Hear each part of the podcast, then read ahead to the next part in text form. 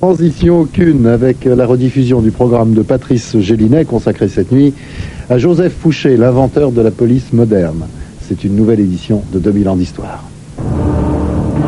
On commence par faire de la politique pour avoir le pouvoir. Puis quand on a le pouvoir, on joue à faire de la politique. Le pouvoir n'épuise que ceux qui ne l'exercent pas. Et être dans le secret. 2000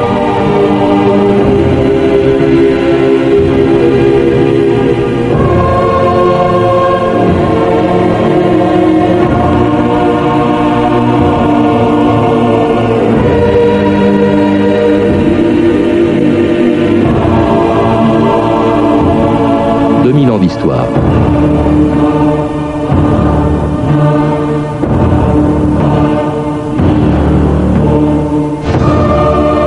On dit qu'à la veille de sa mort à Trieste, le 26 décembre 1820, Joseph Fouché avait fait brûler les derniers dossiers qui faisaient de lui l'homme le plus redouté de son époque.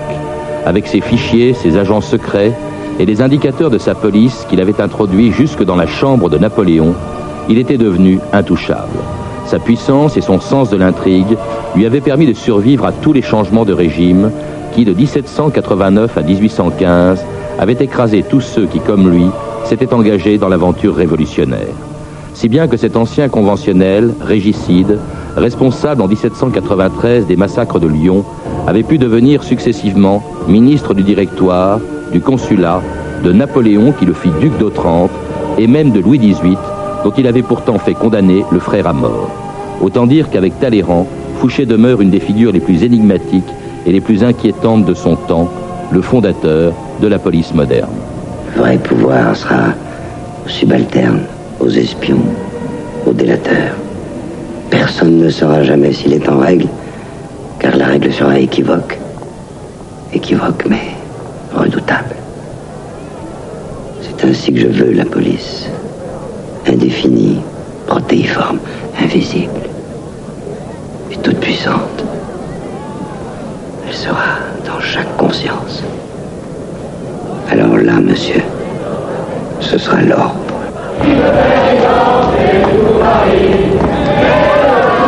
Bonjour. Bonjour. Alors on vient d'entendre un extrait d'un film tout à fait remarquable, Le souper d'Édouard Molinaro, dans lequel donc Fouché est joué par euh, Claude Brasseur. C'est un personnage assez inquiétant, en tout cas dans ce film, un fondateur de la police moderne. Et quelle police? C'est le créateur de ce qu'on pourrait appeler le quatrième pouvoir. Il y avait déjà trois pouvoirs, l'exécutif, le législatif, le judiciaire. Apparaît maintenant le pouvoir policier. Il y aura un cinquième pouvoir, la presse. De ces cinq pouvoirs, je crois que c'est celui de la police qui fascine le plus, parce que c'est celui de l'ombre, c'est celui qui échappe. L'exécutif, il est au grand jour, la presse est publiée, tandis que les archives de la police restent secrètes.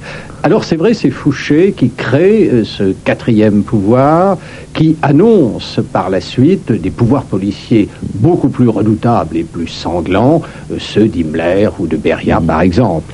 Alors ce pouvoir, il le crée tout de même assez tard, puisqu'il en prend la tête en 1799. Il a à l'époque 40 ans. Il est né à Nantes, il faut le rappeler, en, en- en 1759, euh, et d'une famille de la bourgeoisie nantaise. hein. Ah, c'est de la bonne bourgeoisie, euh, de la bourgeoisie enrichie par le trafic du bois d'ébène, c'est-à-dire par le trafic des esclaves, mais et le commerce triangulaire. Mais Fouché n'est pas un homme vulgaire, c'est pas un homme du peuple. D'ailleurs, à la Convention, pas plus d'ailleurs que dans les autres assemblées révolutionnaires, il n'y a des ouvriers ou des paysans. C'est la moyenne ou la grande bourgeoisie qui est représentée. Alors c'est ça, vous avez évoqué la Révolution. En 1792, il est élu député de Nantes euh, à la Convention. Et là, tout de suite, on le voit s'engager euh, dans euh, du côté des extrémistes, du côté des montagnards, Jean Tullard. Il est élu avec une étiquette de modéré. Encore une fois, c'est un bon bourgeois et il serait proche finalement des Girondins, c'est-à-dire de la bourgeoisie de province.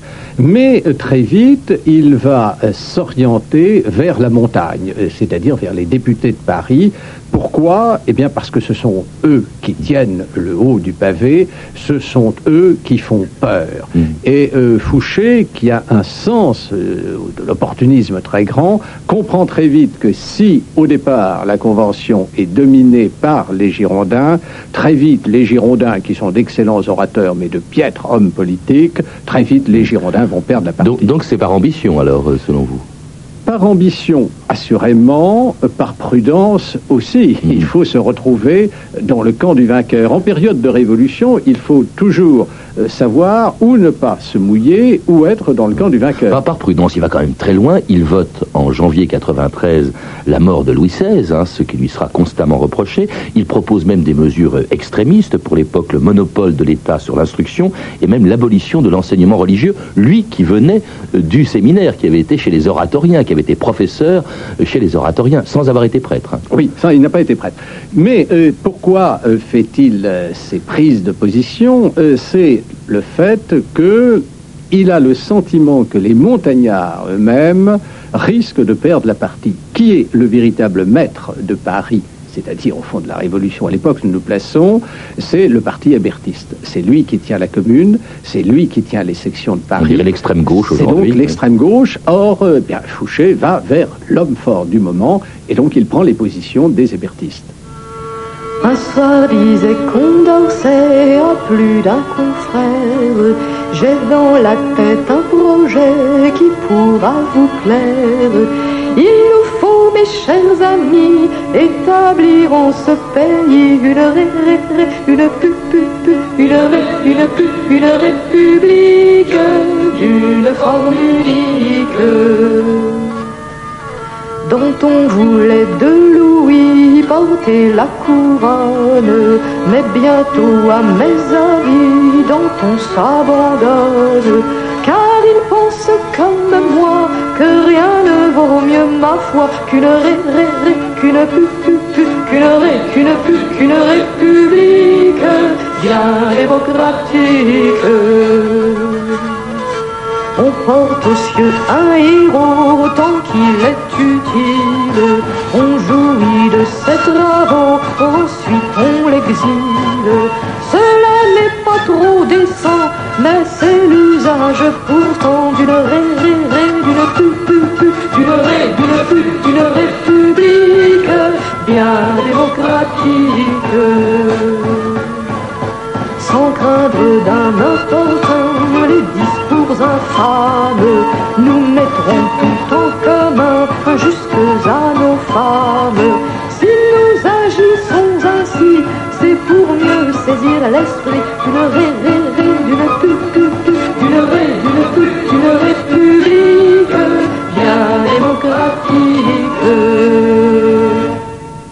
écoutez France Inter, 2000 ans d'histoire, aujourd'hui Fouché. Et on vient d'entendre une chanson de la Révolution dont on ignore l'auteur, Le Grand Projet par Chantal Grimm. Alors le Grand Projet, Jean Tullard, à l'époque, c'est évidemment la République. Fouché fait partie de ceux qui la veulent et de la manière la plus brutale, puisqu'en 1793, il est envoyé en province pour écraser le soulèvement de plusieurs villes avec des méthodes qui plus tard rendront difficile une réconciliation avec les royalistes. On écoute un autre extrait du souper. Fouché et Talleyrand, Claude Brasseur et Claude Rich. Le roi, dans sa grande bonté, pourrait essayer d'oublier les mariages républicains de Nantes. Je n'ai fait qu'il des carriers. L'aider à ligoter nul l'un contre l'autre une nonne et un prêtre, et à les envoyer s'aimer dans le fond de la Loire. Tout nu. Avouez tout de même et à Lyon, à Lyon, votre façon de faire la justice républicaine. Enfin, Fouché. J'aurais pris un soulèvement royaliste. En parquant les suspects par centaines dans un coin de caserne et en faisant tirer dessus au canon. Fouché. Au canon. Ah oui, j'étais très nombreux. C'est parce que le canon est moins précis que le fusil que vous lanciez les cavaliers sur les corps pour finir le travail au sabre Non, c'est parce qu'on était pas dans le feu de l'action, alors. il y a si longtemps. votre jeunesse jacobine avait de ses inventions. C'est un autre extrait donc du souper. Alors c'était terrible, hein, la répression par Fouché quand il était représentant en mission, là, à Lyon surtout, je crois. Oui, à Lyon. hein. Nantes, euh, c'est Carrier. euh, Fouché était député de Nantes, mais n'est pour rien euh, dans les noyades de Nantes. D'ailleurs, le- l'extrait que nous avons entendu le suggère bien. À Lyon, ce qui a surtout frappé les esprits, comme le dit très bien Briseville dans sa pièce, c'est l'usage du canon. C'est-à-dire que l'on mettait les condamnés sur une rangée, et puis on mettait un canon en face et un boulet de canon fauché toute la rangée. Pourquoi? Bah, Parce que ça économisait la poudre. N'oubliez pas que la France est assiégée sur toutes ses frontières et qu'il fallait donc faire des économies. Et c'est vrai que le boulet de canon, euh, s'il tuait les premiers de la rangée, les derniers étaient relativement épargnés. Alors, euh, c'est la légende. Le Fouché s'adressait aux morts là, qui étaient là et il leur disait si certains ont été épargnés par le boulet républicain, qu'ils se redressent, la République leur pardonne. C'était terrible. Alors hein, les types se redressaient et ils étaient effectivement Mais- achevés à l'arme blanche. On, on comprend pourquoi Jean Tullard, euh, ensuite, on n'a pas pu lui pardonner ou oublier cela. Tous les royalistes, évidemment, se souvenaient du Fouché représentant en mission à Lyon. Qui n'était pas le seul, Barras, Le Bon, à, à- à Arras, euh, bien d'autres. Pourquoi Euh, Il faut bien comprendre, c'est la terreur. La terreur, ça signifie qu'il faut frapper les esprits par des mesures de répression qui terrorisent l'adversaire. On ne se pose pas la question pourquoi on promenait les têtes coupées au bout de piques, etc., dans les rues de Paris et autres. Ben, C'était pour frapper l'adversaire. Après, l'adversaire ne bouge plus. Mais comment expliquer dans ces conditions, euh, Jean Tullard, que euh, Fouché ait pu être épargné lorsque Robespierre a été renversé le 9 Thermidor en, en juillet euh, 1795, puisqu'il était lui aussi un des extrémistes? Oui, mais il était dans la conjuration contre euh, Robespierre. Il y a une Il avait senti le vent. Ah ben, il a senti tout de suite le vent. D'ailleurs, il, il il était condamné à être dans le camp des adversaires de Robespierre, puisqu'il était devenu l'ennemi de Robespierre. Là encore, une légende veut qu'il ait fait la cour un temps à la sœur de Robespierre. Oui, parce qu'il a rencontré Robespierre à Arras. Arras, avant il la le connaissait très bien et qu'ensuite il ait abandonné la sœur, ce que Robespierre, Mhm. qui ne rigolait pas, n'a pas pardonné. Euh, donc euh, il y avait un conflit entre les deux et euh, Fouché a été de ceux qui, à la Convention, ont déterminé les députés du Marais, c'est-à-dire ce centre amorphe dont le basculement fait le vainqueur sous la Révolution. C'est parce que le Marais bascule en faveur de la montagne que la Gironde est éliminée. C'est parce que le Marais bascule en faveur de Robespierre que Danton est éliminé. Et là, il fallait le faire basculer contre Robespierre et Fouché était l'un des acteurs. Donc il, est, il a eu des ennuis. Il, Il a, a été suspendu. Il a, 1795, oui. été, euh, il a vraiment connu une période difficile. Mais c'est vrai qu'à l'inverse de Carrier ou de Lebon, autre terroriste, ou de Fouquier-Tinville, lui, l'un des grands acteurs de la terreur, n'a pas été Et guillotiné. il va renier son passé, il va renier ses amis, et il va devenir donc en 1799, le 20 juillet très exactement, nommé par son ami Barras, il va devenir ministre de la police. C'est un poste, il faut le rappeler, Jean Tullard, qui est assez nouveau. On sait que la Révolution a mis en place un régime policier, mais il n'y avait pas vraiment de police avant 1796. Non, la, la police relevait sous la terreur du comité de sûreté générale. Sous l'Ancien Régime, il y avait un lieutenant général de police, euh, on se souvient de Larénie, de Sartine et de quelques autres, mais qui était dans la main du roi. Ce qui fait que la création de ce ministère de la police, qui création qui intervient parce que le ministre de l'Intérieur avait trop euh, d'attributions. Alors on dit qu'il ne pourra pas tout faire. Oui, il y avait tout, le ravitaillement, oui, l'économie. Alors euh, on, on ouais. crée ce, ce ministère de la police, mais qui est un ministère subalterne qu'on donne à un personnage qui est encore un personnage malgré tout secondaire, Mm. Fouché. Et c'est Fouché qui va donner à ce ministère une importance que l'on n'avait pas prévue. Il va en faire effectivement un instrument redoutable, donc au service du consulat, au- du directoire, d'abord parce qu'il est nommé sous le directoire, du consulat qui arrive juste après, de l'Empire, donc des régimes qui, grâce à, à Fouché, vont disposer d'un extraordinaire réseau de renseignements. Le renseignement, monseigneur. Tout savoir sur l'individu. Le démasquer, le déchiffrer, l'ouvrir, acheter la femme qu'il aime. Et extorquer à ses enfants ce qui va lui coûter son honneur, peut-être sa tête. Ah Quel plaisir, monsieur, que de mettre un homme en face de l'inavouable. Faut voir sa figure à mesure qu'on le découvre, épouvanté, méconnaissable. Une bougie qui coule et qui éclaire votre vie. Il se croyait bien à l'abri sous le brocart et les honneurs. Mais quand on perce la dorure, monsieur, tout se pue qui s'écoute. C'est encore évidemment euh, Claude Brasseur dans le rôle de Fouché, c'est terrible, c'est la façon qu'il décrit, la, la manière dont il va organiser sa police, le renseignement. Oui, euh, c'est déjà plus euh, la police d'Himmler et de Beria que celle de Fouché, n'exagérons pas quand même, mais il est vrai euh, que la police de Fouché a été redoutable. Mais surtout, la grande astuce de Fouché, c'est d'avoir fait croire qu'elle était redoutable. Il avait des espions partout. Oui, oui. On dit même qu'il payait, qu'il stipendiait Joséphine pour savoir ce qui se passait dans le lit de Napoléon. Enfin, dans le lit, en tout cas dans, les, dans la tête de Napoléon. Oui, alors euh, vous savez, euh, c'est lui qui euh, répandra la légende que partout où des gens se réunissent, là nous sommes trois dans le studio, et bien si Fouché était ministre de la police, l'un de nous trois Lequel? l'agent. Caramba, il est C'est ce savoir.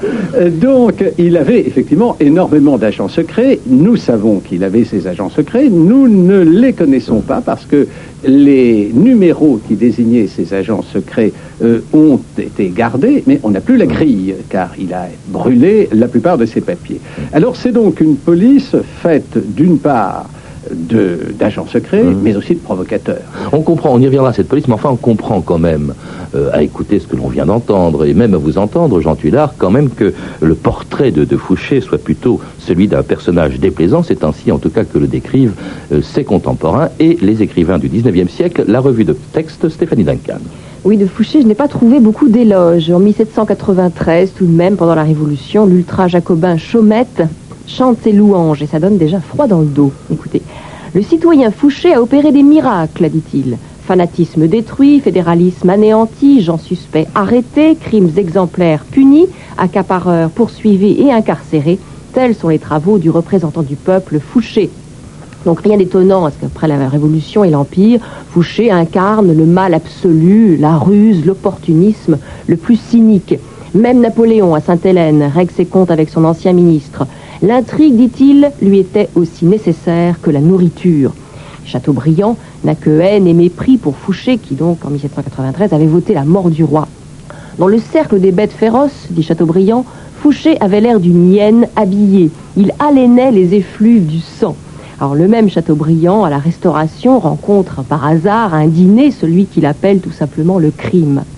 Bavard, ainsi que tous les révolutionnaires, battant l'air de phrases vides, Fouché débitait un ramas de lieux communs farcis de destin, de nécessité, de droit des choses. Il affectait de parler des plus affreux désastres avec légèreté et indifférence, du peu de valeur d'une tête qui tombe. Je sortis en haussant les épaules au crime. Un autre écrivain du début du 19e, Charles Nodier, est fasciné par l'immobilité et la froideur du regard de Fouché. Je me demandais par quelle incroyable opération de la volonté on pouvait ainsi parvenir à éteindre son âme, à faire rentrer le regard dans un invisible étui comme l'ongle rétractile des chats. Alors Fouché, qui incarne aussi le terrible pouvoir de la police, on l'a dit, est évidemment partout dans les romans de Balzac. Fouché, dit-il, se réservait une grande partie des secrets qu'il surprenait et se ménageait sur les personnes un pouvoir supérieur à celui de Bonaparte. Et Fouché apparaît même à la fin du 19e dans une pièce de boulevard de Victorien Sardou, Madame Sans-Gêne. Alors ça se passe pendant la Révolution, et alors que les patriotes risquent leur vie à prendre les Tuileries et à faire basculer la monarchie, Fouché, lui, discute tranquillement avec Catherine, la belle blanchisseuse, en attendant que ça se passe, mais elle, elle n'a pas sa langue dans sa poche. Voilà un homme qui est tout le temps à brailler avec les autres, vive la liberté, à bas le tyran. Et quand les patriotes vont se faire crever la peau, il reste là, derrière sur sa chaise. Vous n'avez donc pas de sang dans les veines À chacun son rôle, répond Fouché. Il y a ceux qui font les révolutions. Moi, je suis plutôt organisateur. Alors c'est plutôt des portraits euh, déplaisants de Fouché, hein, euh, mais même son physique le desservait, Jean Tullard. Surtout son physique. Euh, ce que l'on vient de citer de Chateaubriand, on le retrouve aussi chez Napoléon qui dit euh, à Sainte-Hélène que Fouché avait un physique hideux. Alors bien sûr, euh, le portrait que l'on voit euh, souvent sont des portraits retouchés. N'oubliez pas que à cette époque, il ne faut pas se fier du tout aux portraits. On n'arrive pas à distinguer un Masséna d'un Davout. Euh, pratiquement, c'était toujours les mêmes portraits, très très retouchés. Et, et l'organisateur dont on vient d'évoquer effectivement le, le rôle, l'organisation de sa police? Alors, c'est une police parfaitement organisée avec surtout des agents remarquables. Euh, car Fouché, oui, mais il y a aussi ses subalternes. Vous avez euh, à la direction de la police de sûreté démarré qui a laissé des mémoires 15 ans de haute police devant lesquels Sainte-Beuve était fasciné à consacrer un de ses lundis. Vous avez à la préfecture de police le préfet Dubois qui est un homme, lui aussi, particulièrement doué, qui ambitionnera constamment la place euh, de Fouché. La police politique à la préfecture de police est sous la main de Bertrand. C'est un ancien imprimeur de Compiègne qui est célèbre pour ses pratiques de torture. On coince les doigts euh, de celui qu'on veut faire parler contre un chien de fusil ou entre deux planchettes. Et c'est lui qui dit on ne se trompe jamais ici, que quand on met un homme en liberté.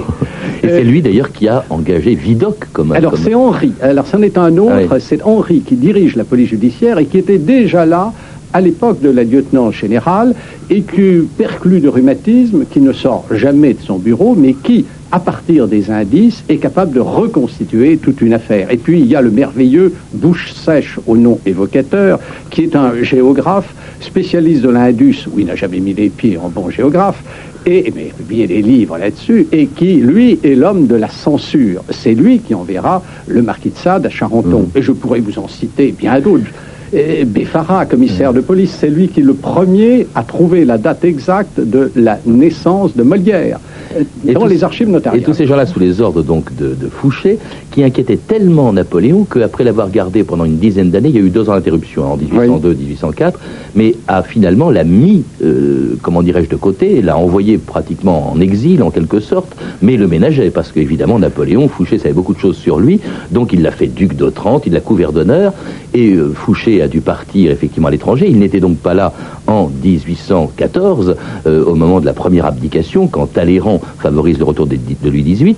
Fouché est nommé pendant les 100 jours à nouveau ministre de la police, c'est-à-dire que Napoléon avait besoin de lui, et c'est Fouché qui va trahir Napoléon euh, en 1815, juste après Waterloo. C'est son grand moment. C'est le très grand moment. il y a une chose très remarquable, c'est que vous remarquerez que les ministres de la police ne survivent jamais au changement de régime. Or, Fouché survit au changement de régime du 19 Brumaire, puisqu'il était dans le, dans le coup d'État, et il survit au changement de régime de 1815, puisque de ministre de, de la police de Napoléon, il devient ministre de la police de Louis XVIII. et c'est ça qui a surtout frappé les contemporains. Le grand moment, c'est 1815, après Waterloo, la trahison de Fouché, qui restaure Louis XVIII, et mieux que Talleyrand, puisque Talleyrand, ça n'avait duré que quelques mois. Et qui se met au service de, Louis XVIII grâce à Talleyrand, avec lequel précisément il rencontre Louis XVIII, c'était le 7 juillet 1815, sous les yeux d'un témoin célèbre, Chateaubriand. Tout à coup, une porte s'ouvre. Entre silencieusement le vice appuyé sur le bras du crime. Monsieur de Talleyrand, soutenu par Monsieur Fouché. La vision infernale passe lentement devant moi, pénètre dans le cabinet du roi et disparaît. Fouché venait jurer foi et hommage à son seigneur.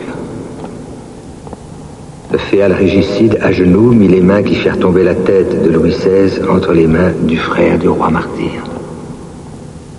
L'évêque apostat fut caution du serment. Chateaubriand. Mémoire d'outre-tombe. Le 7 juillet 1815, vers 11 heures du soir.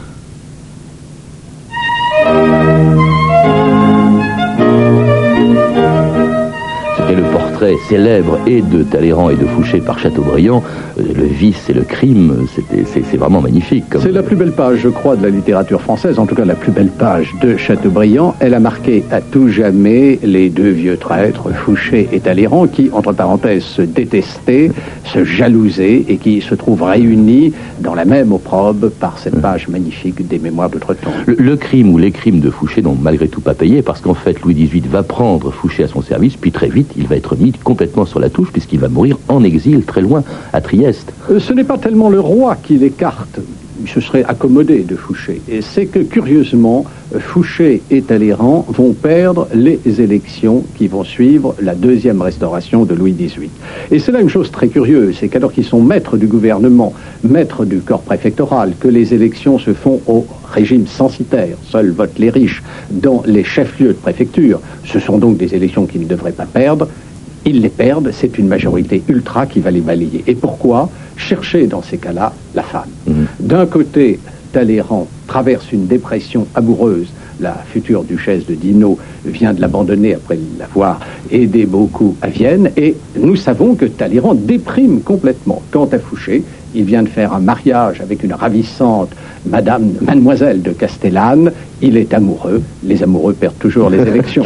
Et il va donc mourir très loin de France, à, à Trieste, où, où il va être enterré d'ailleurs pendant très longtemps, pendant 55 ans, jusqu'en 1875. Il était d'ailleurs tellement, quand il est mort en, en 1820, tellement déformé par les rhumatismes, je crois qu'il a été enterré assis. Et c'est ainsi d'ailleurs qu'il est rentré Oui. en France dans son château de C'est une Ferrières. légende. Il est enterré à Ferrières et je vous invite, après cette émission, à aller déposer une rose sur la tombe de Fouché à Ferrières. Ce n'est pas loin de Paris. Eh bien, merci Jean Tullard de nous avoir rappelé donc la vie de Joseph Fouché, une vie tout à fait étonnante que l'on peut retrouver bien sûr aussi en vous lisant dans un livre que je recommande, une biographie de Fouché qui a été publiée chez Fayard en 1998. Je recommande aussi la lecture du dictionnaire Napoléon qui a été donc euh, écrit sous votre direction et publié également chez Fayard. Deux autres biographies de Fouché aussi, celle d'André Castelot aux éditions Perrin, et puis le Fouché de Stéphane Zweig, un livre euh, paru en livre de poche chez LGF. Vous avez pu entendre des extraits du film Le Souper, euh, l'excellent film Le Souper d'Édouard Molinaro, d'après la pièce de Jean-Claude Briseville, avec Claude Brasseur et Claude Rich, et disponible en cassette vidéo chez TF1 Vidéo.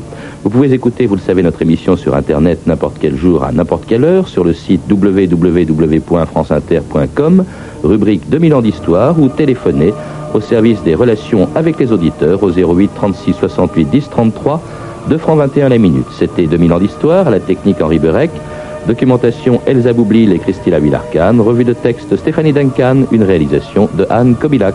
Une émission de Patrice Gélinet. Prochaine édition de 2000 ans d'histoire, demain nuit auprès de Philippe Debrenne. 2000 ans d'histoire demain consacré à l'histoire de la langue française.